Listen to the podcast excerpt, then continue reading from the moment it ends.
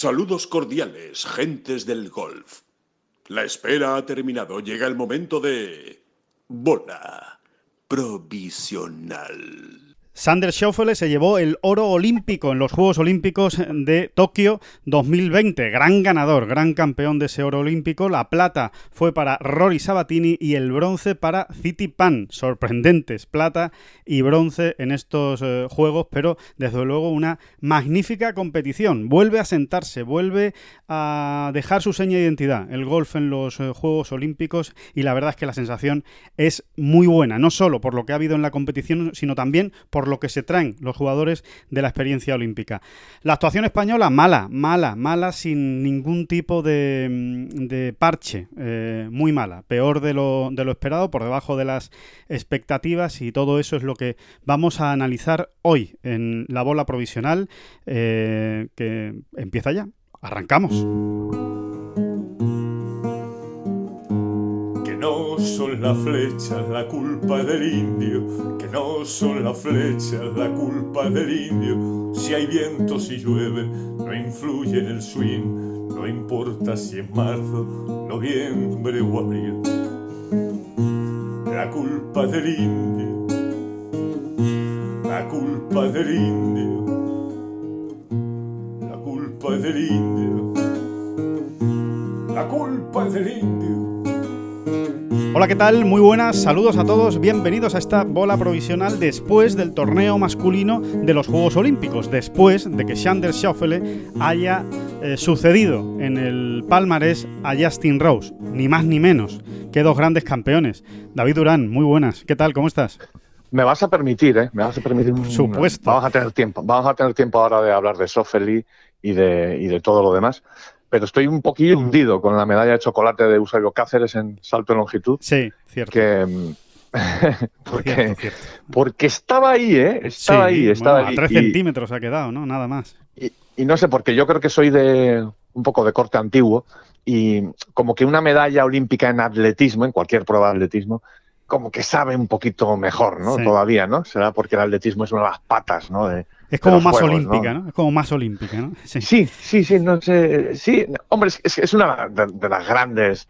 Eh, de los grandes deportes, de las grandes patas donde se sujetan los Juegos Olímpicos, es evidente, ¿no? Mm. Y Yo diría que, la principal, ¿eh, David? Yo diría que la principal junto con la natación, ¿no? Pero vamos, más importante el atletismo, desde luego.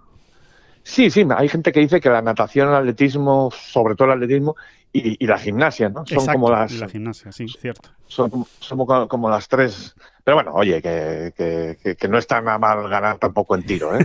O sea, para, nada, no vamos, No vamos a hacer ascos a una medalla en tiro ni en nada, ¿no? tampoco, mm, tampoco estamos en España como para ir haciendo ascos a medallas, No vamos, no vamos No, no, sí, sí, es verdad. Eh, eh, de eso habría que hablar, ¿verdad? Lo que pasa es que esto es un podcast al final de golf, ¿no? Y la gente espera que uno hable de golf.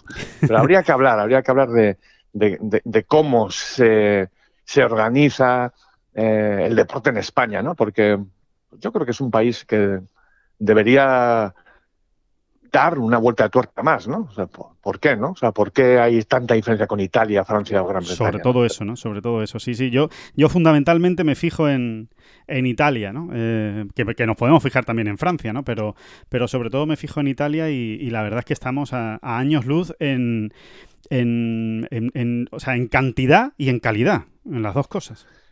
Exactamente, en, la base, en una base generalizada, vamos a decirlo así, ¿no? Pues España tiene sus viveros, ¿no? Eh, hmm. Magníficos, ¿no? Y oye, y ahí están, ¿no? Nuestros atletas, nuestros deportistas, eh, cada cuatro años dando la cara, ¿no? Pues en piragüismo, en... En vela, sí, sí. en, y, piragüismo y vela fundamentalmente, diría yo, ¿no? sí. Y, bueno, tenis, ¿no? Tenis también, desde, eh, y los hay, ¿no? Hay, siempre hay digamos, algunas medallas casi aseguradas, ¿no? aunque nos haya fallado la de Lidia Valentín en esta ocasión. Em, pero al final uno que, consume muchas horas de deporte durante los juegos, normalmente, si, si, si se puede, ¿no? Al que le guste, a mí me encanta, por ejemplo, pues acaba viendo un italiano o una italiana en unas semifinales, es que no fallan, ¿eh? No es que fallan, no fallan, no ¿eh? fallan, no fallan. Y en muchas disciplinas, sobre todo. Es que están casi en todas las disciplinas. Me explica mal, me refería a en todas las disciplinas, ¿no? Al final eh, las tienes en todos lados, los tienes en todos lados y, ahí están, ¿no? ¿Por qué? Pues porque al final es por, una cuestión de organización, eh, fundamentalmente. ¿eh? O es que, ¿qué pasa? ¿Que genéticamente en Italia salen mejores o que no? No, no es así. Es así. Es casi, se vio un, es casi un tema cultural, David cultural, de educación y de, años y años trabajando eso. no, no, esto no, no, se hace de dos años para acá, ni de tres años para acá. O sea, esto es sí, un trabajo a largo plazo. Sí, porque además no es una cuestión de vamos a ser muy buenos para ganar muchas medallas en los juegos. No, no se trata de eso. Es, es como tú dices, es, algo que tiene que, empapar, ¿no? Que empapar desde que los niños son niños, ¿no? y, desde el deporte escolar, básicamente, ¿no? Eh, como, como una. Eso, como, un, como una. En eso los británicos son los mejores, ¿no? Sí, sin duda donde empapa más como cultura el, deporte, ¿no? Cualquier deporte, ¿no? Que allí, ¿no? Sí, en general en el eh, mundo anglosajón, ¿eh? Todo lo que es eh, eh, Gran Bretaña, Estados Unidos, Australia, es verdad que son muchos, pero aparte de, son, de ser muchos, es que lo hacen muy bien, ¿no? Sí, señor, así es, ¿no? Pero bueno, oye, Cómo se organiza el deporte en las universidades, por ejemplo. Claro, que eso es años luz, ¿no? Años en los colegios. En el mundo, en el mundo anglosajón. Sí, sí, sí, va, todo unido al final, claro. Claro, claro, va todo desde, desde, muy pequeños, ¿no? Eh, lo, escuchaba el otro día, no, no sé a cuál, pues, imagínense, ¿no? Después de consumir, como decía David, tantas horas de deporte, tantas retransmisiones, pues realmente no recuerdo bien eh, qué comentarista, qué analista lo dijo, pero me pareció muy interesante. No sé si fue María Vasco o María Peláez, eh, no sé si fue en, natación o en atletismo, pero bueno, una de ellas dos fue casi seguro, creo que María Peláez en, natación, y, lo explicaba muy bien, ¿no? Decía, es que, es que para los, eh, en Estados Unidos, em, que tu hijo eh, haga bien un deporte, te puede solucionar su educación para empezar, ¿no? Y es que eso es muy importante, claro, porque si tu hijo es bueno en natación, es bueno en baloncesto, es bueno en lo que sea, en piragüismo, en, cualquier disciplina deportiva, como tienen ese concepto tan montado en las universidades del deporte, le dan tanta importancia, pues le pueden dar una beca, puede tener sus estudios, eh, no tiene que pagar dinero y en una de las, a lo mejor de las mejores universidades de Estados Unidos, con lo cual, evidentemente, hay muchas familias en Estados Unidos que lo apuestan mucho al deporte cuando son pequeños sus hijos. Eso es una gran verdad, pero eso es una consecuencia, Alejandro. Yo el deporte como cultura lo entiendo como un, venga, me voy a poner pedante, una vez más, como un generador de solidaridad, de cultura del esfuerzo, de em, espíritu de equipo, hmm. de ambición mm, desde el, vamos, ambición de la buena, vamos a decirlo así, ¿no? Salud, por supuesto, claro que sí, aunque el deporte de alta competición ya sabemos que muchas veces linda, ¿no? Va a ir rozando algunos límites complicados, ¿no? Respecto a la salud, ¿no? Em, sí, pero por eso te digo, es que tú, tú vas más esos allá. Valores, todos esos valores que, todos esos valores que luego eh, eh, están ahí en, una sociedad, ¿no? De una manera u otra. Y, es así, ¿no? Es así, ¿no? Eh, sobre todo, fundamentalmente esto, ¿no? El espíritu de equipo, el formar equipo y, la disciplina y la cultura del esfuerzo. Es que es así. Es que para, para destacar en un, en un deporte hacen falta muchas cosas, ¿no? De todas estas que estamos hablando, ¿no? Y, y, por eso es importante. Y luego alguien decía, alguna vez escuché, no me acuerdo a quién, no sé si era Samaranch en su día o... no, me voy a enrollar, pero no tengo ni idea de quién era, pero más de una vez he escuchado ese concepto de que habría que mirar realmente lo importante, realmente lo importante es al acabar unos juegos, por ejemplo, ver la cantidad de finalistas y semifinalistas que has tenido. Claro. Porque, porque te da luego una medalla, o, exactamente, te da la auténtica dimensión de esto que estamos hablando, ¿no? de, cómo se vive y se trabaja el deporte en, un país, en este caso. ¿no? Eh, porque luego el hecho de ganar medalla o no, ahí sí que ya, pues, eh, un momento, en un momento dado, pues, eh, un ADN competitivo un poco mayor en un, en un deportista, pues, mm, decanta la balanza para un lado o para otro, ¿no? Pero o incluso que esa mañana, o incluso que esa mañana te hayas levantado un poquito más activado o un poquito menos, ¿no? Exactamente, ¿no? Ahí ya entran unos matices, unos detallitos que, que, que, prácticamente muchas veces y en muchas especialidades, entre el oro y el octavo, hay nada y menos, ¿no? O sea, realmente. Entonces, pero si uno mira diplomas, mira finalistas y semifinalistas, ya sí te empiezas a hacer una idea, ¿no? Claro. Eh, y eso es lo que tendría que mirar el deporte español, por ejemplo. Bueno, bueno, vámonos con Sofeli. no, que está bien, hombre, que me parece interesante, me parece muy interesante esa, esa reflexión sobre, sobre el deporte, ya que estamos en la gran competición deportiva del mundo, ¿no? O sea, y que es cada cuatro años. Bueno, cada tres. Dentro de tres años ya estaremos hablando otra vez de esto en esta Qué bien, ¿eh? Qué bien suena eso, ¿verdad? Sí, suena muy bien, porque es que no nos vamos a dar cuenta y de repente, oye, que están aquí ya los juegos, ¿eh? Es que no nos vamos a dar cuenta. Y encima en París.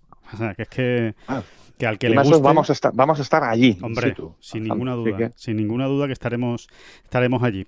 Que mm, a ver si por fin a ver si por fin eh, no hay problemas. el, golf en París se jugará en el golf nacional no lo sé ¿eh? sí sí sí Entiendo que sí ¿no? sí sí sí, en principio sí. Bueno pues, en principio cuando salió la candidatura de, de París y se hablaron de las sedes en el golf estaba el golf nacional. O sea que, que salvo que lo vayan a cambiar que no que no lo creo porque de aquí a, sería, sería una tontería claro ni van a hacer un campo nuevo ya de aquí a tres años. O sea que obviamente teniendo el gol nacional lo van a hacer Hay mucho campo, hay mucho campo por ahí en los alrededores de París. ¿eh? Sí, pero es el de la Federación Francesa, es donde claro, no, no, y, lo tiene todo. Y es un, y es un campazo, vamos. Rider, o sea Una maravilla, sí, más lejos. Entonces, bueno, pues eso, que sí, que en teoría va a ser ahí, con lo cual los recuerdos son magníficos eh, para, para Europa en general por la Ryder y para España en particular con, con esas actuaciones de John Ram y de Sergio. Y bueno, vamos a ver si ahí sí, vamos a ver si ahí sí eh, podemos... De John Ram y de Sergio en la Ryder y varias victorias del golf español en el Open de Francia, en ese campo. Bien apuntado, bien apuntado, sí. Jiménez, Cañizares, sí, sí, sí. Pablo Martín.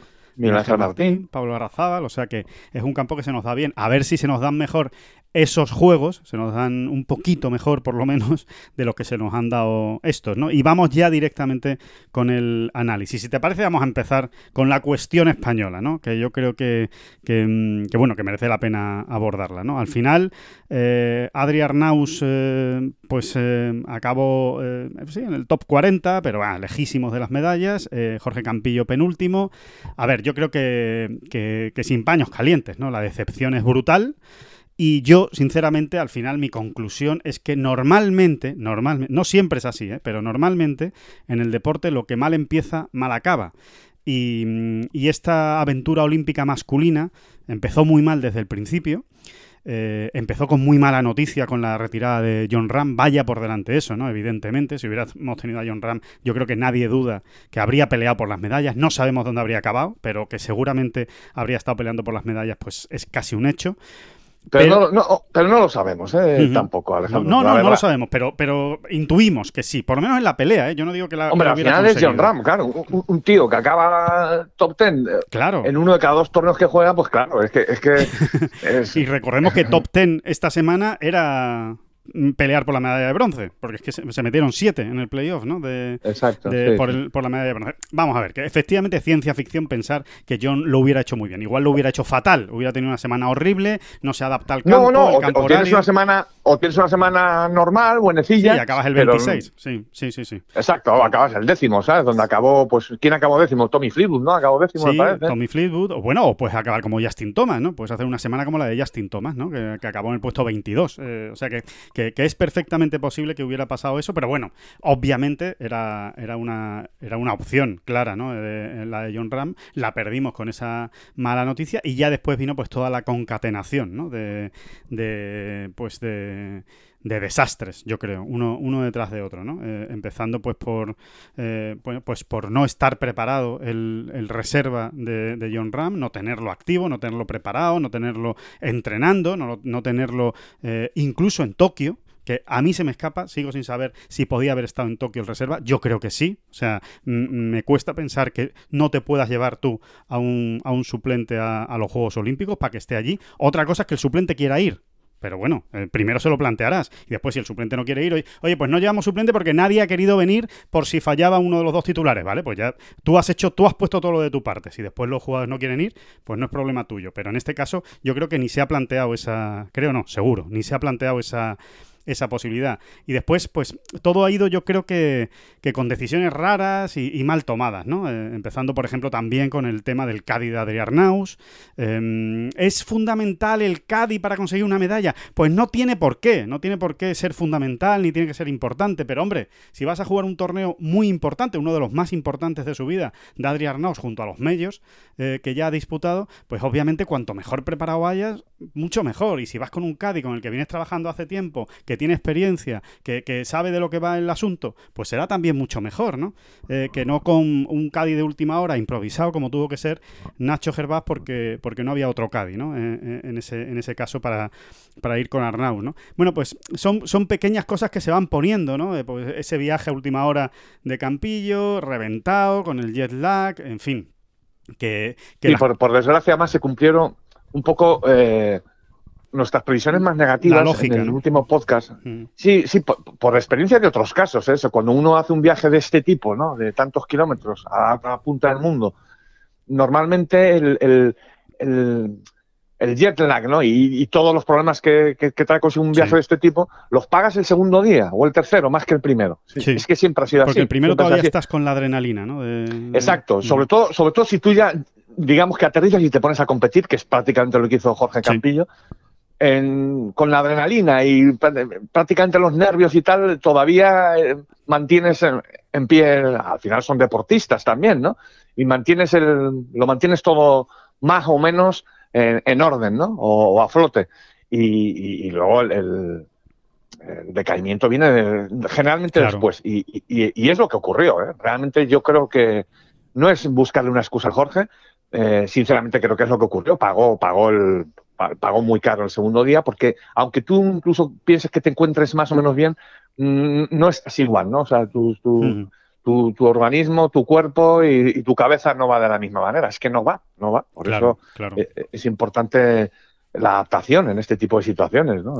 Es que es así. sí, es que, al final, es que al final, si lo pensamos, eh, Jorge realmente se ha adaptado a Japón el último día, cuando ya se tiene que volver, ¿no? Cuando ya tiene que, jugar la última jornada. Entonces, Incluso el conocimiento del campo, ¿eh? el conocimiento del campo, cuando estás jugando más o menos al sitio, cuando vas recto, el conocimiento del campo ya no tiene tanta importancia, ¿no? Porque las medidas son las que son, etcétera, ¿no? Y los palos son los que son. Pero en cuanto vienen los problemas, ya sí que mm, importa más, ¿verdad? ¿no? El, haber experimentado ese tipo de situaciones en vueltas de práctica, bueno, en conocer el campo, ¿no? Eh, yendo al grano, ¿no? Eh, pues, pues, eso es, todo eso. Claro se le juntó, ¿no? Y, es que es, como, es como todo, cuando mejor prepares una cosa, lo normal es que te salga mejor. A veces no ocurre, a veces no ocurre. A veces tú preparas muy bien un torneo con mucho detalle, con muchas horas de trabajo y te sale mal, pues porque estás esa semana mal, porque lo has preparado mal, porque lo has entendido mal el campo, en fin, pueden pasar muchas cosas. Pero lo normal es que cuando lo preparas al revés, es decir, que no ves el campo, que no lo pisas, eh, que no lo puedes entrenar, que llegas con tres horas de sueño, que llegas con, el con un cambio horario de siete horas, pues lo normal es que te salga mal. ¿Que te puede salir bien? Pues, pues, sí, claro, porque, porque puede ocurrir y a veces ocurre, ¿no? Eh, estas cosas, pero lo normal es que estás poniendo mucho de tu parte para que las cosas no salgan bien. Y, yo creo que eso es lo que ha pasado al final. Al final creo que toda la preparación que se ha llevado a cabo, em, en este caso por parte, sinceramente, de la Federación Española de Golf, pues han sido demasiados detalles encaminados a que no salgan bien las cosas. Y encima a eso se une la mala suerte de que John Ram da positivo en una cosa que todavía nadie sabe eh, cómo se ha podido quedar sin, sin, competir en los Juegos Olímpicos por ese positivo. Oye, igual... Bueno, ahí, ahí, ahí es donde les explota la bomba en las manos. Es decir, todos los días a John Ram, John Ram es el número uno del mundo, John Ram, John Ram, John Ram, y de repente le falla John Ram y se cae el castillo como si fuese de naipes. Es así. Como si no hubiera nada más. Mm. Como si no hubiera nada más, cuando el golf español tiene algo más, ¿no? Eh, debería tenerlo. Tampoco es que haya sido un desastre espantoso. Yo creo que lo de Jorge Campillo, su clasificación en estos juegos se explica con bastante facilidad. Y bueno, y Adrián Arnaus tuvo un día, ¿no? Tuvo un día muy malo. Realmente pasa en golf, ¿eh? O sea, ahora, eh, si, si uno suma todos esos detalles, dice, hombre, pues quizá hubiese podido salir un poco mejor, ¿no? Eh, efectivamente, ¿no? Te doy toda la razón, aunque esté haciendo yo aquí un poco ahora de, de poli bueno. Donde no voy a hacer el poli bueno es... Me, ha ido poniendo más nervioso según pasan los días, ¿no? Al principio como que lo dejas pasar y dices, bueno, pues venga, vale. Ya creo que pero sé por dónde vas, pero tira, El tema de los uniformes, mm, eh, de verdad que me pone muy nervioso. Y, te voy a decir por qué me pone muy nervioso. Eh, creo que además, en este caso, em, el tirón de orejas es para todos, para la federación, que no, que no, que no se impone. Eh, y dice, oye, chicos, que es que aquí, está vuestro uniforme, aquí los tenéis, de vuestra talla, pim, pam, eh, y cada día uno, como han hecho todas las grandes selecciones, todos los grandes equipos, bueno, todos en realidad, prácticamente todos, mm. en estos Juegos Olímpicos. ¿Y por qué me pone nervioso? Al final no, deja de ser, ¿vas a hacer más verdis con yendo uniformado? No, eh, obviamente no. Pero, ¿qué imagen ha dado el golf español para el aficionado español, por ejemplo. Para el aficionado, estamos diciendo que en, los juegos se consumen muchísimas horas de deporte y estás viendo deportes que normalmente no ves. Pues con el golf pasa lo mismo. Entonces, si, si precisamente en esta semana, en estos juegos, en este torneo olímpico, hemos tenido a, vamos a decir, unos miles de espectadores no habituales del golf, pues siguiendo, a ver, bueno, a ver qué es esto del golf, ¿no? ¿Y qué imagen está dando España? Aunque, bueno, por otro lado, eh, la televisión nos ha sacado tampoco que, mira, por ahí no ha habido demasiado problema. Pero no se está dando una buena imagen. Al final es, ¿y estos qué hacen? ¿Lo que quieren? O, claro. o, sea, ¿por, ¿por, qué los de ciclismo van uniformados? ¿Por qué todos van uniformados? Todos son. No, sí que la pregunta es lógica, sí que la pregunta es lógica. Es que cualquier aficionado que le guste el deporte y que diga, venga, voy a ver el golf este cómo va en, los Juegos Olímpicos, y se pone a verlo y, y, ve a los jugadores que sí, que se han puesto la gorrita con la bandera de España, nada más, pero que los polos va cada uno de una manera, dirá, bueno, ¿y esto por qué pasa aquí?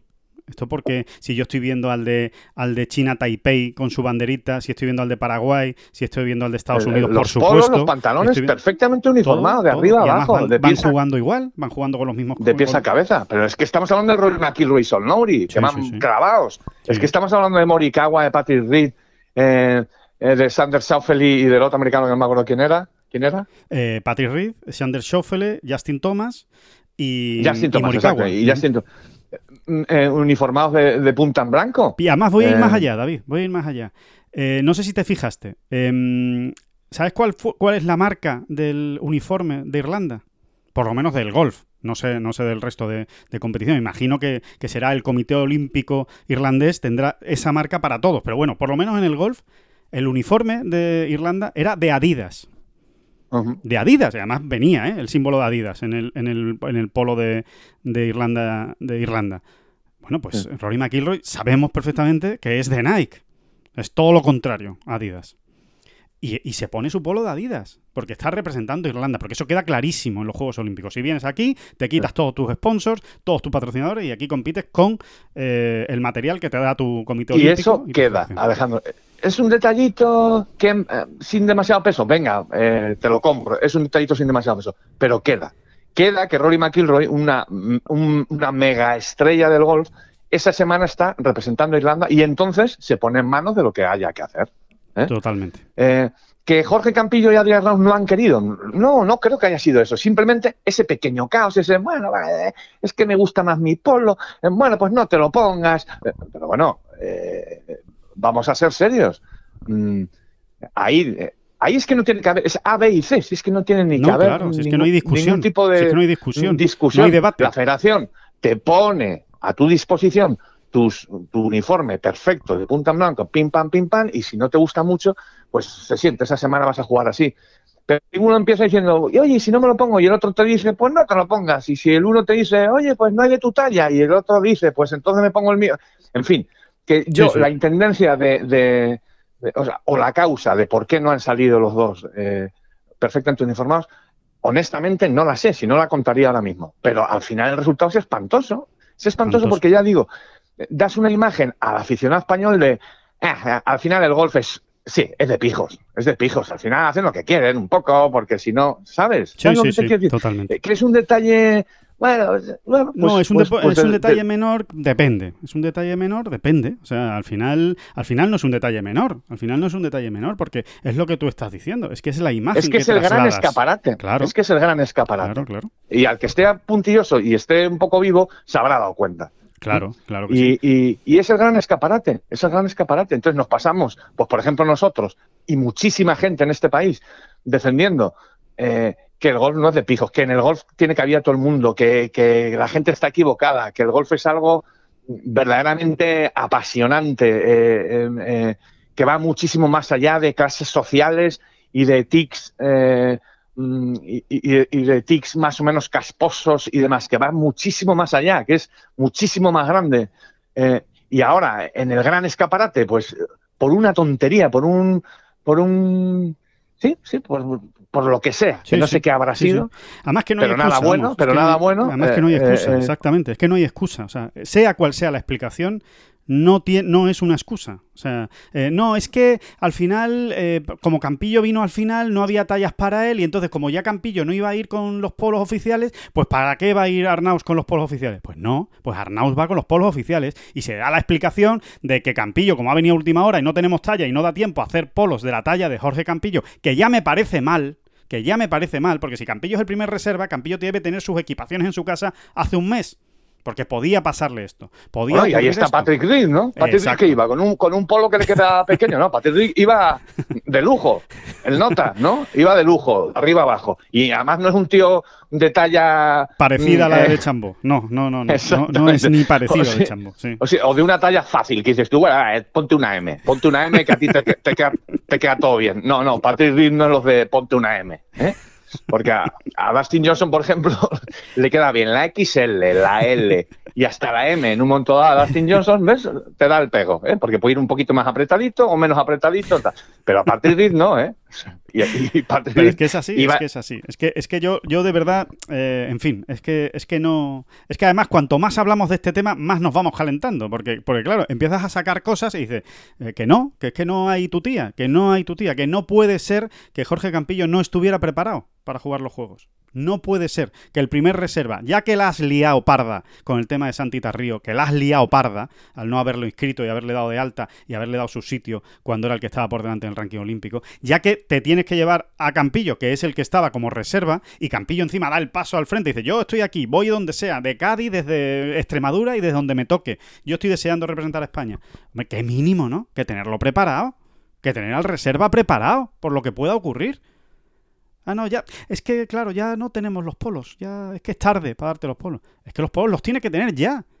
Es que si, si tú lo has inscrito, ya forma parte del equipo. Forma parte del equipo.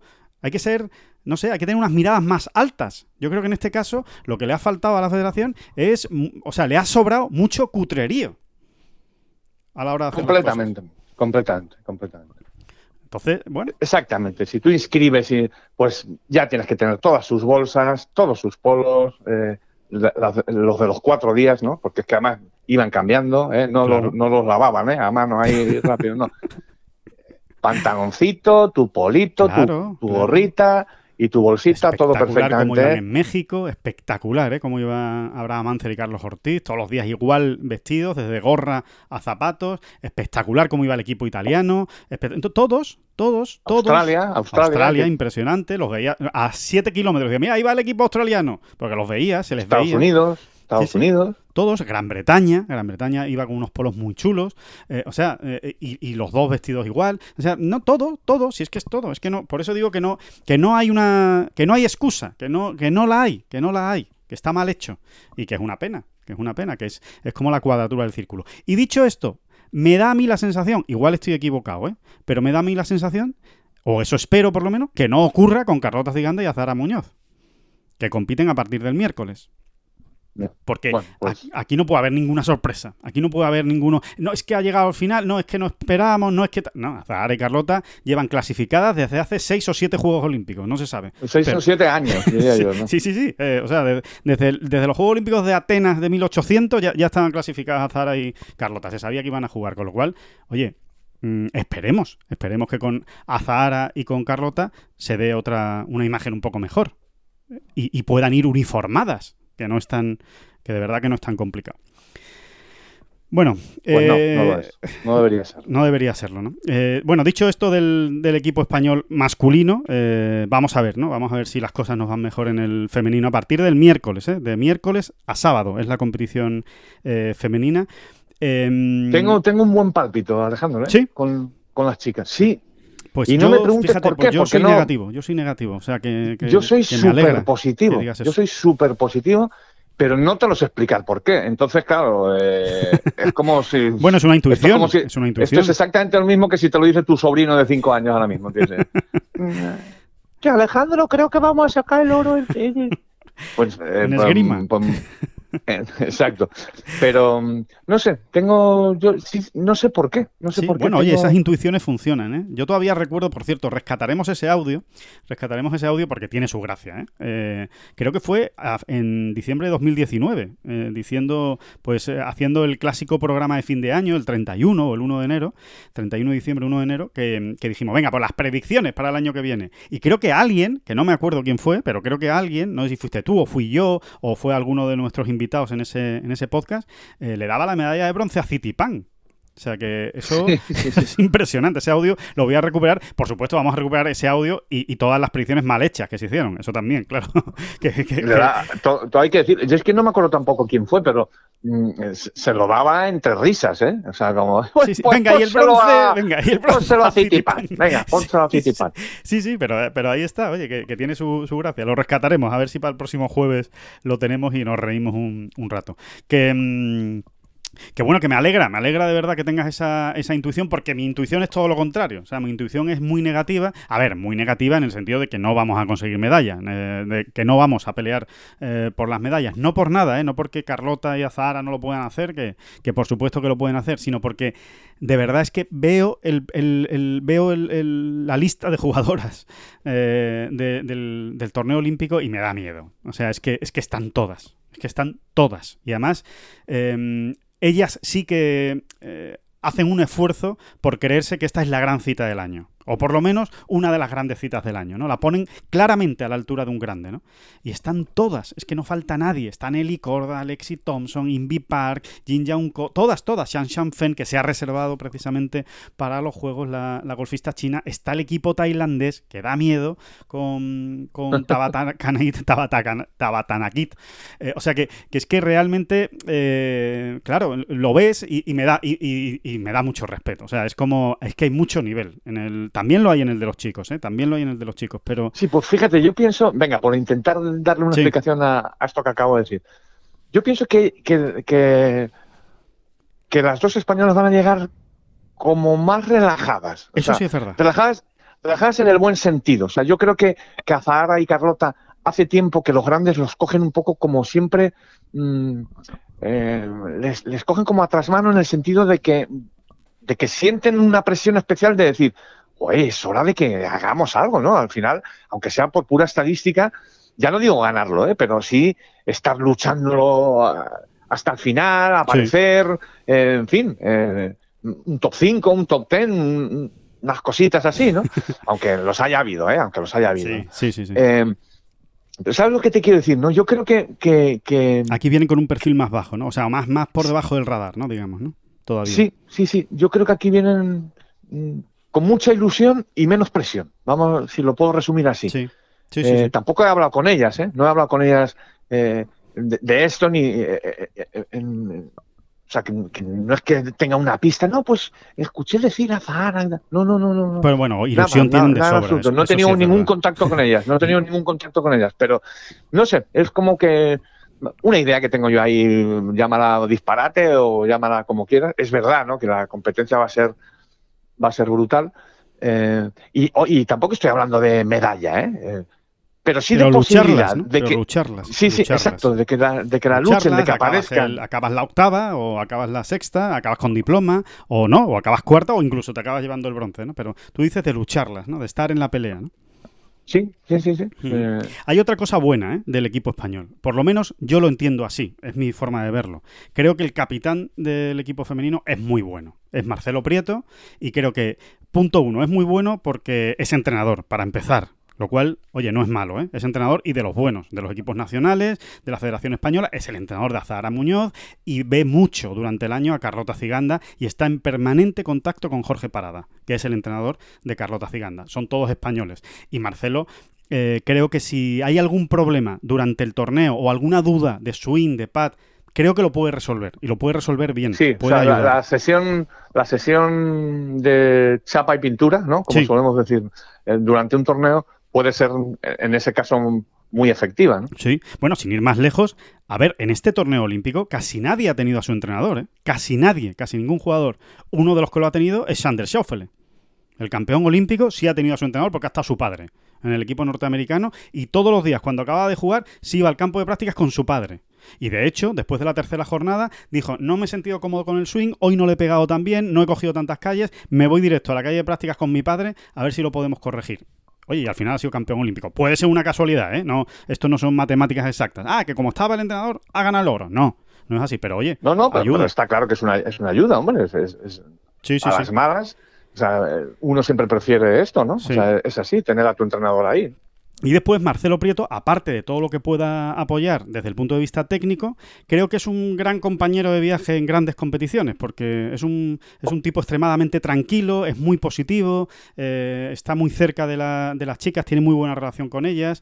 Eh, no sé, creo que creo que puede funcionar, creo que puede funcionar bien. Yo creo que eso es un factor a favor de, del equipo español, de Azara y Carlota. Mira, en ese sentido, el trabajo que se ha hecho eh, planteado por la Federación Española con Marcelo Prieto y las chicas es magnífico. ¿no? Eh, sí, sí. Y, y, así hay que decirlo, ¿no? Yo, creo que la figura de Marcelo Prieto ahora mismo está perfectamente puesta y perfectamente engrasada ahí, ¿no? Y ahí hay que darle el valor y el, mérito de esa decisión a la Federación Española, claro que sí. Sí, sí, totalmente. Y al trabajo incluso que ya se está haciendo con vistas a la Solheim 2023, ¿no? Se está haciendo un trabajo. Bueno, me refería a eso, ¿eh? Me refería, sí, porque es de donde nace fundamentalmente, ¿no? Exacto. O sea, ese trabajo eso es un trabajo bien hecho. Que luego eh, garantice éxitos y tal, pues no, pues eh, lo que tú decías antes, ¿no? Eh, nada garantiza nada, en absoluto, ¿no?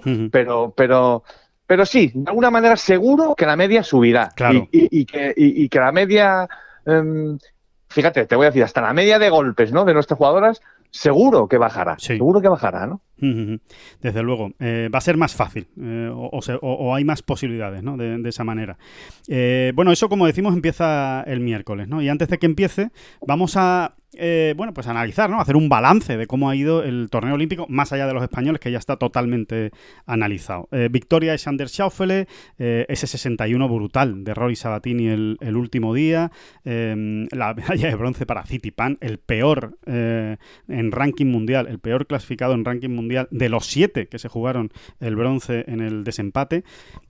yo, sinceramente, para mí, la, mm, conclusión final, David, es que el golf ha mostrado al mundo, en este caso al mundo olímpico, a los que no lo conocen, al que no, a los que no lo ven tanto, su más pura esencia.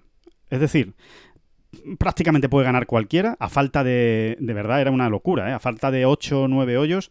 Eh, es verdad que está un poco destacado Schoffele, pero la pelea por la medalla de plata y bronce era brutal. O sea, había 8, 9, 10, 11 jugadores peleando por las, por las medallas. Hasta el último pad tuvo que meter Schoffele para garantizarse el, oro. Es decir, la igualdad y la emoción que hay en un deporte como el golf. Y después la variedad la variedad más absoluta. Es que tienes a un sudafricano que encima se ha nacionalizado eslovaco, pero bueno, en este caso es un sudafricano. Tienes a un jugador de China Taipei. Tienes a Schoffele, que es eh, americano. A los chilenos, al colombiano, al venezolano. al Bueno, es que tenías a los cinco continentes perfectamente representados en la batalla. Ganador del British, al ganador del British Open. Exacto. Exacto. Lo tienes ahí luchando. A Rory McIlroy. Exactamente, ¿no? Tienes... Mira, eh, yo recuerdo... Eh, cuando, cuando el golf ya, eh, eh, bueno, pues fue introducido en los juegos, eh, readmitido un siglo después, ¿no? Digamos. ¿Te acuerdas, no? bueno, con toda aquella lucha que hubo, ¿no? Tan, por, por, por volver a los Juegos Olímpicos, ¿no? Cuando ya finalmente fue dado de alta, entre comillas, vamos a decirlo así, había una coña en el mundillo, ¿no? Había cierta coña en el mundillo con que ya verás ahora la sorpresa que se van a llevar estos. Estos se creen que va a llegar Tiger y va a ganar todos los años la, medalla de oro. Dice, ya verás cuando gane, cuando gane Adrián Merón ¿eh? el oro. Eh, porque eso puede darse en golf, ¿no? Y quienes saben de golf eh, entienden que es así, lo conocen perfectamente y no se escandalizan, es que es así, ¿no? Es verdad que suelen ganar los buenos, ¿no? Pero si hay un deporte donde no ocurra, eso es, en, eso es el, ese es el golf, ¿no? Pero no, fíjate, eh, campeón olímpico en Río fue Justin Rose, la campeona olímpica en Río fue Indy Park, eh, que, vamos, eh, me parece que son dos medallas de oro magníficas. Aquí ha sido Sander Soffeli y vamos a ver quién, quién gana el oro femenino. pero de momento en ese sentido estamos cumpliendo con el COI, ¿eh? Estamos cumpliendo. Sí, sí, sí. Eh, Yo creo que están con, los grandes, con los grandes nombres y las grandes estrellas. Yo creo que en el Comité Olímpico Internacional están muy contentos de tener el golf eh, en, como competición y yo creo que el golf está muy contento de estar en los Juegos Olímpicos. No sé, creo que se ha ganado su hay Que dar, hay que dar, hay que dar. Ahora vamos a hablar, creo, Alejandro. Hay que dar ahí dos o tres vueltas de tuerca porque yo creo que precisamente el golf necesita, vamos, necesita, no es que lo necesite, pero mm, es un deporte en el que quedaría absolutamente perfecto eh, más... Eh, modalidades, ¿no? Más modalidades, de, o sea, más categorías de medalla, ¿no? Eh, así como hay otros deportes, pues donde tienes todo tipo de especialidades, que si el mixto, que si el tal, que si el cual, que si la clasificación por, equipos, que, Si que si la individual. Mm, yo creo que el golf es perfecto, ¿no? Para, para bueno, para, para esta cuestión, ¿no? para, por ejemplo, eh, es que lo estoy, explicando tan mal que me, estoy dando hasta vergüenza a mí mismo. no, no, no, pero, se, está entendiendo, se está entendiendo en el... sí, sí, sí, te dejo. Yendo al torneo, yendo al torneo que acabamos de vivir, ¿no? El masculino. Bueno, pues que menos que la, las medallas individuales que se han repartido, perfectas, pero que a la vez se puede hacer una clasificación por equipos. Eso no hay quien lo entienda, sí. Que no, que no haya una clasificación por equipos, no se entiende a día de hoy. Claro, cuando estás representando ahí a tu país, eh, pues todos aquellos países que tengan un mínimo de dos eh, representantes eh, participan en la competición por equipos, que eran unos cuantos. ¿eh? Sí, sí. y hubiese, es que le da un plus de emoción absolutamente diferencial, vamos, es que es otra cosa. Bueno, para empezar, para empezar, hay algún jugador que no ha empezado bien que no se puede dejar llevar. Eso para empezar, porque en un momento dado tú corres el, riesgo de decir, a ver, voy el 27, quedan dos jornadas y ya no voy a ganar, porque la medalla de bronce la tengo a 8 golpes. Peor, peor, voy al 48. Exacto. Voy al 48. Y, resulta que mi compañero va tercero. Y dices, oye, Coño, eh, voy a apretar. si yo, claro, si, yo aprieto un poco y mi compañero más o menos se mantiene, todavía sacamos una medalla mm, tranquilamente, ¿eh? ¿eh? por equipos, porque así ha sido, ¿no? O sea, en este caso, la medalla de plata, como ya hemos publicado. ¿cómo, sí, ¿Cómo hubieran quedado las medallas? no, el oro de Estados Unidos, con la victoria de Sofel y el cuarto puesto de Morikawa. Bueno, tercero, discusión. en realidad.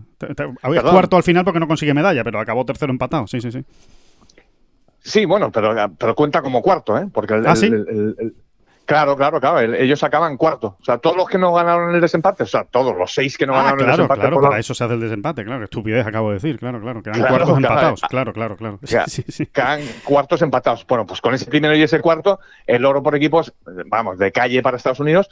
Pero es que la plata se la llevaba Chile, que fíjate qué, qué cosa más interesante, ¿no? Hubiera sido maravilloso eh, para ese país. Con, con el cuarto puesto de Mito Pereira y el. Y Niman que acabó décimo, me parece. Décimo, acabó un golpe del, del, del playoff. Exactamente, ¿no? Y con la bola asomada pues al hoyo en el 18, además. Para verse fíjate qué, fantástica medalla para Chile, ¿no? eh, y, por un lado inesperada, pero luego por otro lado, claro, tú ves jugado, a Niman ya no nos sorprende nada, pero es que Mito Pereira viene de una manera que no es normal, vamos. Sí, brutal, como está jugando. Absolutamente merecida, ¿no? Y, magnífica medalla. El, y el bronce hubiese sido para Gran Bretaña, ¿no? Con Paul Casey y Tommy Fleetwood. Super, super podio por equipo, super podio. Estados Unidos, Chile. Y la medalla de chocolate, el cuarto puesto, era para Irlanda, con Rory McIlroy y Son Lowry, ¿no? No está mal, ¿eh?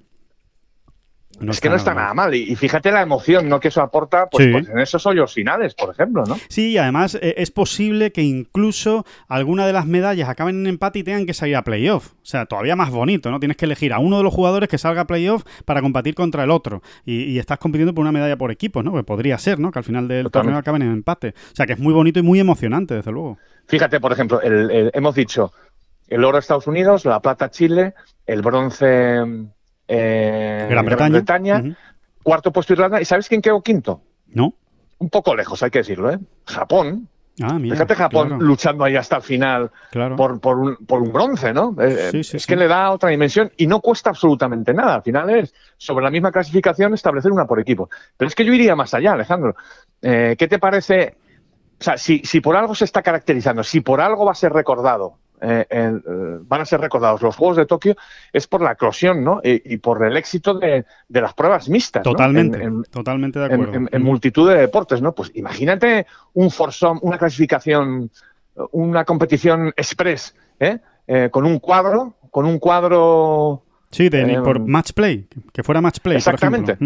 Exactamente, con un, cuadro a eliminación directa, pim pam, pim pam, eh, con sus octavos de final, sus 16 avos, sus eh, incluso se podría hacer a nueve hoyos para poderlo hacer todo en un día, en un momento. Sí, sí, sí. No, y se podría hacer incluso según la clasificación por equipos. Mira, se clasifican los ocho mejores equipos de, la clasificación individual bueno, masculina y femenina. eso casi sería lo de menos, ¿no? Pero, pero tú imagínate un, un un mixto eh, o un forbol mixto, ¿no? Sí, sí. Qué bonito sería, ¿no? Sí, sí, sí. Sería buenísimo. Imagínate un Estados Unidos-España, ¿no? Eh, compitiendo por Estados Unidos, pues no sé. Eh, una de las hermanas Corda y, con Sanders Soffeli o con Dustin Johnson. Sí, sí. Y por España, pues ahí tienes a John Ram con Carlota en un momento, o con Azahara, ¿no? Sí, sí, sí. Totalmente, sí, sí. Y Rory, McIlroy con Leona Maguire, por ejemplo, en Irlanda. O vamos, que hay mil, hay mil combinaciones, vamos. En, en Gran Bretaña, pues ni te cuento, ¿no? Las combinaciones que puedes hacer. Corea, imagínate Corea. Corea, sí, sí, sí. Imagínate en Corea la alegría que le das a Sun Jae y a, y a Siwo Kim, que ahí sí que tiene muchas opciones de librarse de la, de la mili. Porque claro, ya, juegas, juegas, unos mixtos con Invi Park o con Jin Young Ko. O la pareja mixta que te sale ahora en Tailandia, ¿no? Con, con el con la trayectoria que viene asomando Jazz y, bueno, y cualquiera de las tailandesas que me pongas, ¿no? Sí, sí, sí. Ahora que están, vamos, que parecen coreanas ya, eso parece ya Corea. Parece Corea. De Tailandia. Sí, bueno, esta misma, este mismo fin de semana han ganado otra vez, ¿no? Sí, sí, sí. Cada semana sale una, es que es una cosa. Sí, sí, sí. Eh, es, tremendo, ¿no? Es, tremendo. Sí, sí, todos, todos. Hay, hay, muy buenos, hay muy buenas, se crearían muy buenas eh, parejas, desde luego, muy buenos fútbol mixtos. Aparte que yo digo una cosa, porque em, te lo leía, ¿no? Te lo leía en el en Tengo un esa reflexión. mixto, ¿eh? Un mixto tiene su miga, ¿eh? Sí. Tiene su, tienen, pero mucha amiga, ¿eh? Lo veo hasta más divertido, de hecho. Lo veo hasta más divertido. Desde el punto de vista televisivo. Desde el punto de vista televisivo me parece hasta más divertido. Pues mira dónde le ha puesto la bola a McIlroy a Maguire, ¿sabes? O mira dónde Nelly Corda se la ha puesto a Schofield. ¿eh? sí, sí, sí. Exactamente, ¿no? Es, yo creo que podría ser interesante, ¿no? Habría que estudiar dónde se pone el tee, eh, dónde se ponen los tees, etcétera, pero, pero creo que sería. Porque además, bueno, la Ryder ya lo da suficientemente a conocer, ¿no? Y la Ryder es un, es un evento absolutamente global y, y que trasciende al golf, incluso, ¿no? Porque cuántos amigos tenemos que normalmente no siguen golf y que sin embargo la Ryder ahí está en el ¿no? Así que por ahí no, ¿no? Pero, pero la modalidad de Foursome, por ejemplo, que, al fin y al cabo puede ser de las más desconocidas. Sí, sí, sí. Mm, pues eh, sería ponerla ahí en el disparadero. Muy espectacular. Y sería muy, muy, muy, muy espectacular. Y aparte que ahí sí que hay que hacer labor de equipo, ¿no? Aunque sea rápida y adaptándose rápidamente al medio, pero pero en Forsom hay que llevar una buena química, ¿no? Hay que... No, y aparte, lo, que te decía, te leía, ¿no? Te leía en tu reflexión, en el, en el artículo, en esos apuntes finales de los, de los juegos masculinos, eh, te leía que quizá una de las de, la, de los problemas, ¿no? Que tendría que, afrontar eh, eh, el meter una modalidad más, ¿no? En este caso un, un mixto, por ejemplo, sería el calendario, claro, porque tienes que quedarte con los jugadores algún día más. O sea, em, Claro, por eso, por eso, por eso te decía yo Mm, el hecho de, por ejemplo, plantear una competición, por ejemplo, esto que estamos hablando, el Forson mixto, hacerlo express, ¿no? Eh, a lo mejor habría que jugar los partidos a, nueve hoyos en un momento para, para prácticamente liquidarlo en un día, ¿sabes? Claro. no, pero lo, que, lo que yo te iba a decir es que lo que no entiendo que suceda a día de hoy es, si tenemos a 60 jugadores y a 60 jugadoras, ¿por qué no juegan al mismo tiempo? Es que yo nunca lo he entendido, eso muy bien. Es que no sé por qué tienen que jugar una semana los chicos y otra semana las chicas. Por la preparación del campo. Bueno, pones diferentes tis. O sea que tampoco, ah. tampoco va a cambiar mucho más la preparación del campo. Son diferentes tis y que jueguen. Bueno, vamos a ver, en un momento dado hasta se puede jugar en dos campos, ¿eh? Si es que los Juegos Olímpicos se preparan. También. O sea, en un momento dado puedes darle una sede, el Kasumi Gaseki, se lo dejas a las chicas y le buscas, o al revés, se lo dejas a los chicos y a las chicas le buscas otro. Totalmente. Que los hay a patadas. Sí, sí, sí. Y, los pones a jugar. Eh, la competición se hace al mismo tiempo y luego todavía te sobra un piquito de semana, digamos. En 10 días lo para jugar esta otra competición mixta, ¿eh? y, y no tienes que tener a pues a los Rory McIlroy y Invipar eh, dos semanas en, en, Japón en este caso, ¿no? que siempre van a poner más pegas, porque las grandes estrellas en golf, eso ya de ocupar dos semanas en el calendario, mm, ya se, les, se, les, complica mucho, pero es que no hay, hay maneras de hacerlo, te quiero decir, es echarle imaginación y ganas. Y yo creo que el golf lo merece, ¿no? El golf merece por lo menos que reparta tres medallas distintas, ¿no? Una individual, otra por, equipos tanto en hombres como en mujeres, y luego una mixta, ¿por qué no? no? Eh, con un formato distinto, match play y tal, ¿no? Que yo creo que es espectacular. Sí, porque así meterías todo, así metes todo. O sea, así das a conocer de verdad una manera global el golf. Es la modalidad de stroke play, la modalidad de match play, la modalidad por equipos y la modalidad de foursome, ¿no? Yo creo que eh, realmente sería, sería perfecto, sería la cuadratura del círculo y estaría bien, estaría bien que algún día se llegue, se llegue a eso. Más cerca estamos de que se llegue a eso por el éxito que está teniendo el golf en los Juegos Olímpicos, es decir, se lo pueden llegar a, plantear en un momento dado. En cualquier caso, David, yo creo que es obligado, obligado que por lo menos se replanteen en Francia, en París, tener la modalidad por equipos. O sea, eso sí que es, eh, no se entiende. Sí, porque es que eso, sí que es que no cuesta absolutamente nada. O sea, es que eso es... Es la misma competición, en la misma competición sumas dos tarjetas, ya está, no tiene más, no tiene más historia. Exactamente. Y en lo único que va a redundar es en lo que decías tú antes, que el jugador que después de dos rondas esté un poco descolgado, todavía tenga la esperanza o, la o, bueno, una motivación, una motivación, un aliciente por el que pelear, ¿no? Exactamente, una última motivación de decir, vamos a dejar al equipo más arriba, ¿no? Todo, todo lo arriba que podamos, ¿no? Que luego también están los diplomas y demás, ¿no? Es que es que ya no son solo las medallas, que acabas quinto y oye, pues mira, te sacas un diploma olímpico. Totalmente. Pues, pues, pues, es un diploma olímpico, ¿eh? Sí, sí, sin ninguna duda. Por cierto, eh, David, una, una curiosidad.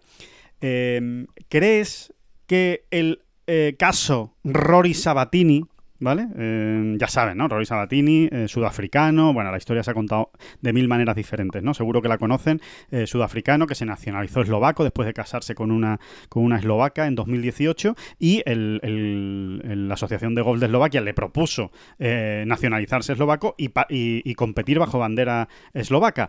Sabatini lo hizo por los Juegos Olímpicos, ¿eh? no lo hizo por nada más. O sea, dijo, oye, pues sí, pues es una opción. Yo con Sudáfrica voy a tener pocas opciones de competir porque hay muchísimo nivel y con Eslovaquia pues tengo opciones de entrar. Y encima le doy un olímpico a Eslovaquia, que nunca tendría un olímpico en, golf, ¿no? O sea que era una conveniencia absoluta por, ambas partes. Ahora va Sabatini, el muchacho, eh, se hace en 61 el último día, récord olímpico por cierto, y consigue la medalla de plata. Lo que digo es, ¿Crees que puede extenderse los casos Sabatini?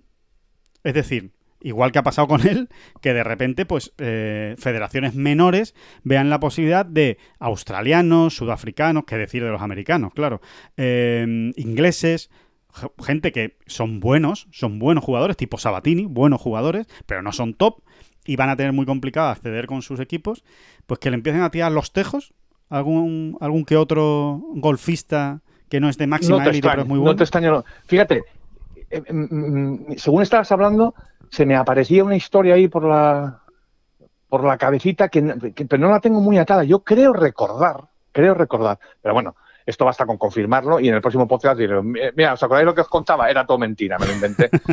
o no, sí, sí. No, creo recordar que Qatar, en su día, le echó los tejos a Álvaro Quirós. ¿Ah, sí? Sí, sí, sí, sí. Ah, pues mira, eso, Creo que, sí que hay que mirarlo. Qué historia más interesante. Yo no lo sabía, ¿eh? No lo sabía o no lo recordaba. ¿no? y precisamente Qatar, que es, eh, bueno, pues eso, es... Eh, que patear los tejos es única. tuvo su momento de mercenarios absolutos, ¿no? Acuérdate en atletismo, ¿no? Sí, sí, Yo creo que les frenaron, les pararon los pies de alguna manera, ¿no? O se, o se, o se volvió más exigente la reglamentación al respecto. Mm, porque creo que, que, cambiará un poquito, pero bueno, la selección de balonmano es que de Qatar, que es una de las mejores del mundo hoy en día, pues está cuajadita de jugadores no nacidos en Qatar, por supuesto, ¿no? Como uno bien puede imaginarse, ¿no? Eh, y demás. A ver, yo creo que con este, este tema, que siempre puede incluso llegar a ser delicado, yo creo que todos nos damos cuenta de cuando es algo más o menos, es algo absolutamente legítimo o no lo es tanto. Claro, A mí en el caso de el caso de Sabatini me parece un poco Oye, eh, legal es, absolutamente, ¿no? y ahí está, y ahí está la medallita de plata colgada del cuello de, Sabatini. Mm, pero legítimo, pues sinceramente creo que si vamos caso por caso, que los hay en la delegación española, por ejemplo, muchos. Claro, sí, sí, sí, también los hay, sí, sí. Eh, si vamos caso por caso, pues yo creo que el sentido común nos va diciendo, mira, esto me parece una cosa más natural, más, más y mucho más explicable, ¿no? Digamos, ¿no? Claro, sí. Y hay otros casos que son eso, puro. sí, puro mercenario, o sea, de, decir, venga, pues al mejor postor. claro, así sí, comercio, de medallas, o por lo menos de participaciones olímpicas, ¿no? Que después conseguir medalla no es tan, no es tan sencillo, ¿no? Pero sí, sí, es que. Y menos, y, menos en el caso de Sabatini, ¿no? O sea, que realmente Eslovenia tampoco estaba comprando, digamos, una medalla porque Sabatini no te la.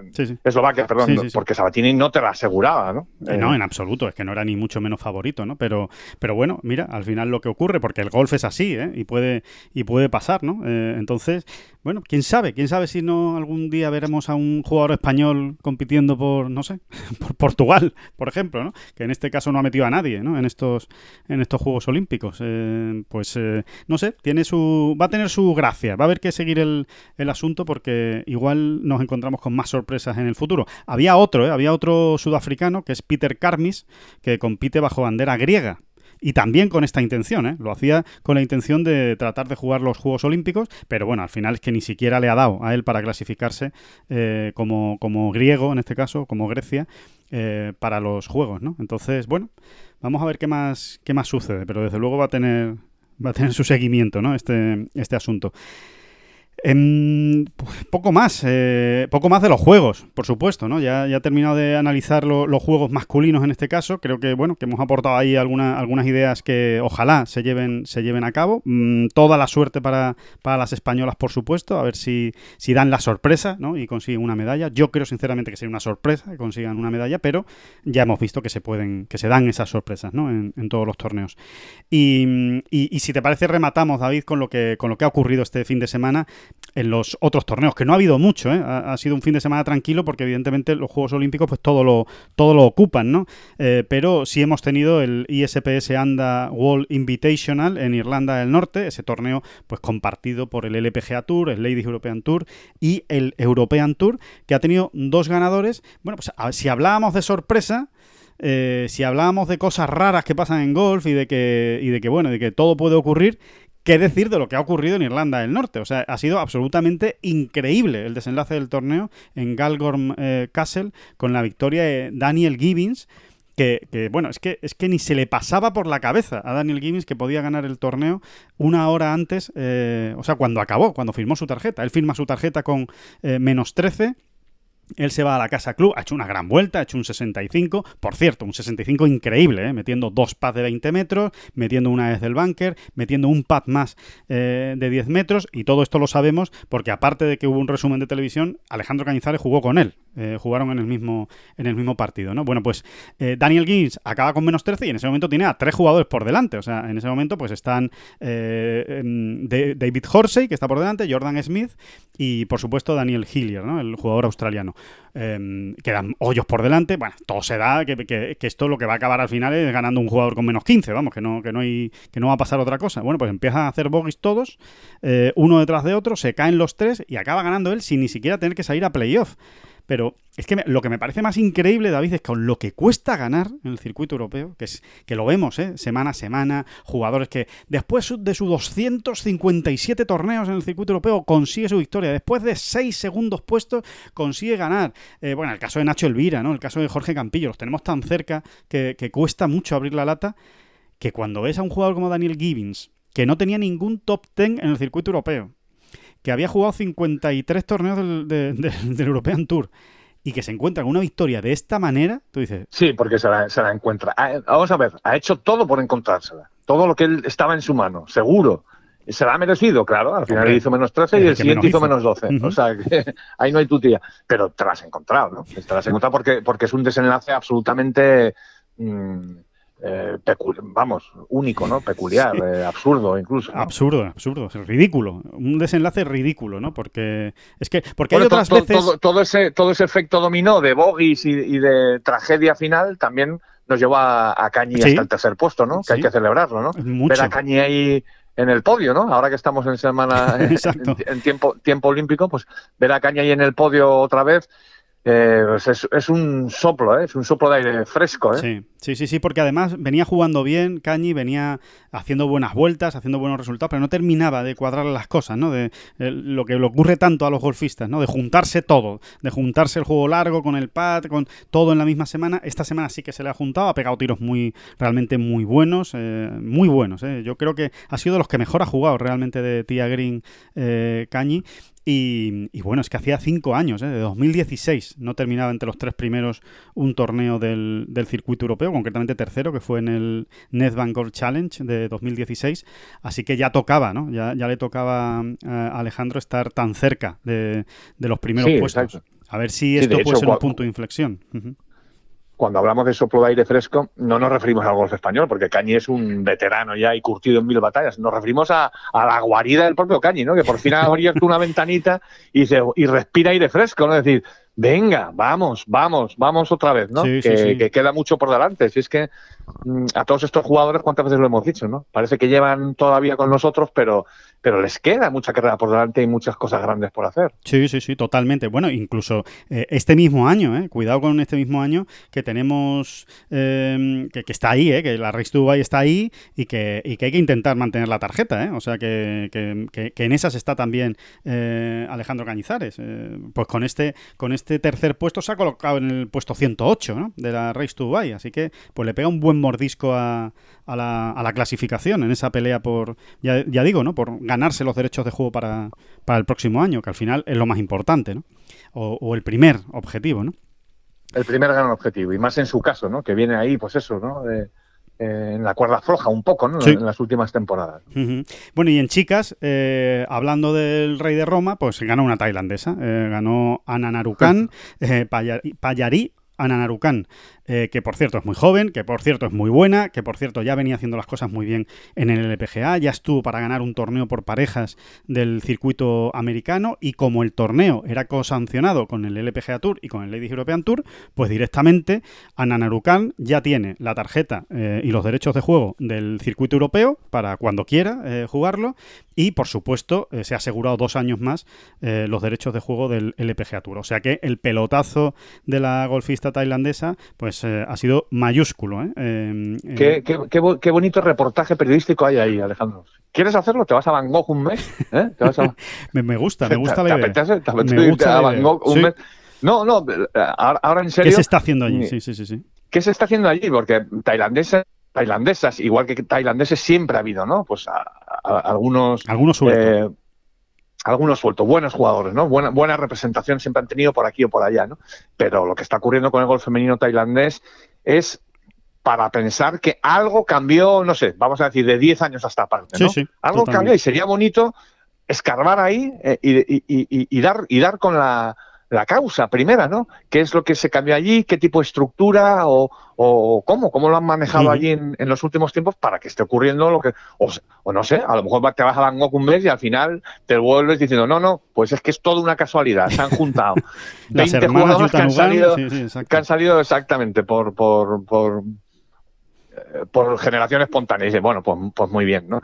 Pero que lo dudo mucho, ¿eh? Es que esas cosas no suelen ser casualidad, ¿no? Sí, sí, ahí hay algo, evidentemente, que se está trabajando eh, muy bien, porque como dice David, es que, es que hay muy, Es que son todas además de ¿eh? una misma generación. Sí, en, prácticamente cinco años de, entre, una, entre las mayores y las, y las, y las más pequeñas de este grupo brutal que está saliendo, es que no hay más de cinco, cuatro o cinco años, ¿no, Alejandro? Que es que, eh, Nada, nada. Bueno, a lo mejor hay algún año más si metemos a, a Titicul, que es que es muy joven, tiene 17 años nada más, ¿no? Pero sí, pero, sí. pero sí, esa es la generación, la generación que va desde las hermanas Yutanugan hasta Titicul, ¿no? Y, ahí están, es que hay muchas jugadoras. Está su Guanapura, que, que, es, que estuvo a punto de ganar el British Open que ganó Sofía Popov, ¿no? Que estuvo peleando por la victoria hasta el final y que va a competir en los eh, Juegos Olímpicos, eh, Tabatana Kid, ¿no? que ganó el, el, el Ana Inspiration este, este año, eh, Titi Cool, que va a acabar ganando alguna barbaridad dentro de poco, porque está siempre ahí, siempre está arriba, ¿no? y es la líder ahora mismo de la Road to Costa del Sol en el Ladies European Tour. Bueno, es que, es que hay mucho nivel, hay muchísimo nivel del golf tailandés, porque todas las que hemos citado son jugadoras que cuando empieza un torneo, sea del que sea, del LPGA Tour también, son candidatas a la victoria. lo cual es, eh, bueno, es brutal tener a 6, 7, 5, 6, 7 jugadoras que te pueden ganar un torneo del, circuito americano, pues es hablar de una calidad que ahora mismo, sinceramente, solo está al alcance de Corea solo está al alcance. Y yo diría que en rendimiento, en, continuidad y en semana tras semana, a día de hoy está mejor Tailandia que Corea. A día de hoy, ¿eh? Eh, evidentemente, Corea tiene todavía mucha más profundidad de banquillo que Tailandia, aunque solo sea por el circuito coreano, ¿no? que, tiene una fortaleza tremenda ¿no? y están saliendo continuamente. Pero eh, Tailandia está ahí, ahí, dando, dando el callo. Así que que bueno, que va a ser, va a ser interesante. Por cierto, sí, a ver, todavía eh, cuando hablamos de establecemos la comparación es para que se nos entienda un poco, ¿no? De, cómo vienen de fuerte. Evidentemente Corea, todavía está años luz de, todas, ¿no? Sí. Pero, pero bueno, que el tailandés estaba contando aquí eh, eh, por encima, Alejandro, un poco por encima, ¿no? así que no se me tome al pie de la letra, pero creo que hay siete tailandesas ahora mismo en el top 100 mundial. Siete tailandesas, ¿eh? En el top 100 mundial. es que eso, coreanas y americanas y poco más. Y americanas no. habría que contarlas, habría que contarlas las americanas, que igual hay nueve, quiero decir, o diez. Sí, exactamente, nueve o diez. Que, no, que ahora mismo ya no es una gran diferencia, ¿no? Sí, sí, totalmente. Es que es, que es muy fuerte, es muy fuerte el, golf tailandés eh, ahora mismo. Y, de hecho, oye, es que son grandes favoritas para ganar medalla esta semana, por supuesto, en, Tokio, en, los Juegos Olímpicos. Así que eh, vamos a ver lo que ocurre. Por cierto, hablando de nivel, Fíjense si tiene nivel. El, bueno, hay 15, ¿eh? hay 15 americanas en el top 15, vale. Bueno, pues... se, nos, ha ido un poquito la mano. sí, pero habrá, habrá muchas del puesto 70 al 100, ¿eh? Muchas. sí, no, sí, sí, sí, sí. Bueno, y, que, que, todo esto es un proceso, es que se está empezando, ¿no? La, el bueno, y que comparar el, tamaño. El, tsunami tailandés está empezando. Y, comparar la dimensión ¿no? de Estados Unidos con Tailandia, pues claro, imagínense, ¿no? Eh, de, tamaño ¿no? y, de, y de practicantes de, golf. ¿no? Eh, por eso el caso de Corea es único, de Corea del Sur, ¿no? siendo tan pequeñito eh, la cantidad de jugadoras que, exporta ¿no? y, que, y, que, y que tiene ¿no? de, máximo nivel. No, te decía David que precisamente hablando del gran nivel del, del golf tailandés, eh, por ejemplo, una de sus grandes jugadoras, que es Morilla Yutanugan, la hermana de Arilla Yutanugan, la vamos a poder ver esta semana en el Aramco Team Series que se va a jugar en la reserva, en Soto Grande, en, eh, ahí en, en, concretamente, bueno, eso, en la, en la, reserva, ¿no? En el campo de la, de la reserva. Este Aramco Team Series, recuerden que las Aramco Team Series son como más o menos, ¿eh? no me lo tomen al pie de la letra, pero como las Rolex Series del circuito europeo, pero en el Ladies European Tour. Son, las, son los que más dinero reparten, un millón de dólares. Eso sí, es un formato peculiar, es un formato por equipos, ¿no? compiten equipos de cuatro jugadoras, tres jugadoras profesionales y un amateur invitado, ¿no? Y todos los puntos cuentan, todos los golpes cuentan. Es un formato realmente eh, muy divertido que en teoría esta semana se jugaba en Singapur, pero por el tema del COVID, pues eh, se, tuvo que cancelar esa prueba en Singapur y lo que hicieron fue pues trasladarla, sustituirla por esta en Sotogrande. Estamos de enhorabuena, ¿eh? porque es un torneazo, es el mejor torneo que se va a ver en España este año, mejor incluso que la final del, de la Road o Race, en este caso tu Costa del Sol, eh, mejor que el Open de España, porque hay más nivel. Es que vienen jugadoras americanas, vienen jugadoras inglesas, vienen está Georgia Hall, está hay, hay un nivel eh, enorme. Eh, Salas, hay muy buenas, muy buenas jugadoras, a pesar que coincide con los Juegos Olímpicos. ¿Y cuál es la mejor noticia? Pues que es gratis. Si usted quiere ir a verlo a la reserva, a Soto Grande, es gratis. Lo único que tiene que hacer es darse de alta en la página oficial del circuito de, Aramco Series, se da de alta, se registra, pone sus datos y eh, ahí le llegan al correo las entradas para que pueda entrar, porque tiene que tener un control, evidentemente, ¿no? Por la situación en la que estamos, por las restricciones por COVID tienen que tener un control de qué personas entran, qué personas no entran, así que se tienen que dar de alta. Pero ya está, eh, se dan de alta y les llega su correo y no tienen que pagar absolutamente nada. Así que es una buena oportunidad, con una presencia muy grande de jugadoras españolas. ¿eh? Tenemos hasta 13 jugadoras también en este Aranco Team, Team Series, que al ser por equipos, cualquier cosa puede pasar. Así que es sí, es muy interesante. ¿eh? Pues por ejemplo, para el aficionado español, ¿no? Sí. pues es muy, muy interesante, ¿no? Ir a ver a, a nuestras jugadoras, ¿no? Están siempre, hombre, te, puedes ir haciendo una idea, ¿no? Seguir a una, seguir a otra. Exacto. Yo creo que es un plan muy aparte divertido, ¿no? Porque si ya vas es porque normalmente te gusta el golf, ¿no? Eh, o tienes mucha curiosidad por ver, ya te está picando el gusanillo, digamos. Eh, pero aparte que es muy interesante, ¿no? Para ver de primera mano, pues, pues todas estas cosas que aquí contamos, por ejemplo, ¿no? Totalmente. Cómo viene una, cómo viene otra, cómo juega esta, cuál es el punto eh, las virtudes de esta, eh, dónde puede mejorar esta otra, ¿no? Sí. Y, es muy interesante. Sí, sí, sí. Hay, hay de verdad mucho, mucho nivel y, bueno, y es una gran oportunidad, ¿eh? es una gran oportunidad de ver, de ver gran golf femenino. El mejor, ya, ya les digo, que se puede ver en España esta temporada por lo menos. Y seguramente hasta que llegue la Solheim de 2023 es el, es el mejor nivel que se puede ver. Así que nada, bueno, pero eso ya se lo contaremos el próximo jueves, cómo haya empezado el, torneo eh, en, la reserva, que, empieza precisamente ese jueves, de jueves a sábado. Son tres días, ¿eh? jueves, viernes y sábado. Tres días de competición por equipos. Y poco más, eh, David, que hay que seguir viendo los juegos, hay que seguir viendo a nuestras opciones de medalla, por supuesto, ¿no? ¿Qué tenemos? ¿Qué tenemos? ¿Qué tenemos hoy por ahí? Pues ¿Algo, que me aconsejes? Hoy está un poco ya está está poco un poco vendido ya el pescado hoy, ¿eh? eh a esta a esta hora ya que estamos a mitad de a mitad de la mañana en España. Bueno, siempre quedará alguna alguna cosa de atletismo buena que ver ahora en la jornada de tarde. Ahora la, la tarde ya para el atletismo. Exacto, dedicado al atletismo por equipos, pues hemos tenido ahí un partidazo España Croacia de waterpolo, que cuando hemos empezado el podcast estaba ya jugándose, iba bien España, pero no sé cómo, cómo habrá terminado. Y mm, ¿Contra Croacia? Sí, contra Croacia, sí, sí. No, no, ha ganado, ha ganado fácil España, ha ganado bien con poderío 8-4, primera de grupo, y vamos para adelante que nos vamos, vamos que nos vamos. opción clara de medalla. De hecho, ¿eh? nos, cruzamos en cuartos con Estados Unidos. Ah, a ver, los partidos hay que jugarlos y demás, y Estados Unidos no, no te va a regalar nada, pero a ver, aparentemente es un gran cruce para España en, en waterpolo masculino y no debería, no debería haber problemas para estar en semifinales. De hecho, ahora mismo, eh, por lo que se ha visto en la fase de grupos que ha terminado hoy, eh, eh, todo el mundo está dando como candidata al oro a España, pero claro, esto una cosa es que te nombren candidato, ¿verdad? Claro. Y otra cosa es que luego venga Rory Sabatini y te haga un 61, Así que... Exacto, después las cosas, las cosas no son tan sencillas, ¿verdad? Como, como parece. Sobre el papel es una cosa y después hay que demostrarlo, pero desde luego es una magnífica, magnífica noticia. El, el, o, una, una, magnífica opción de medalla, mejor dicho. Nos hemos quedado eliminados en balonmano femenino, ¿eh? eso sí, hay que, hay que decirlo. ¿eh? Hemos perdido hoy contra el Comité Olímpico Ruso. Em, y, estábamos a la espera de que, de que ganara, tenía que ganar Suecia-Hungría, no lo ha hecho, así que eh, las guerreras ¿no? Eh, de balonmano eliminadas. Pero ahí están las otras guerreras, la de baloncesto, a las que hay que seguir, porque tiene un, un una pintaza ese equipo. A ver si se le dan las cosas bien, se le dan las cosas bien porque, porque juegan muy bien al baloncesto y por supuesto esa gran cita de mañana, ¿no? Mañana. Porque juegan muy bien al baloncesto y porque transmiten algo que es intangible, pero que cada vez que uno se pone a ver al equipo, a la selección femenina de baloncesto española, eh, sale con sale de buen rollo. ¿eh? no, te da esa sensación hasta cuando pierden. ¿eh? Tú ves jugar a ese equipo, al baloncesto, y tienes la absoluta certeza de que ahí todo el mundo lo ha dejado todo.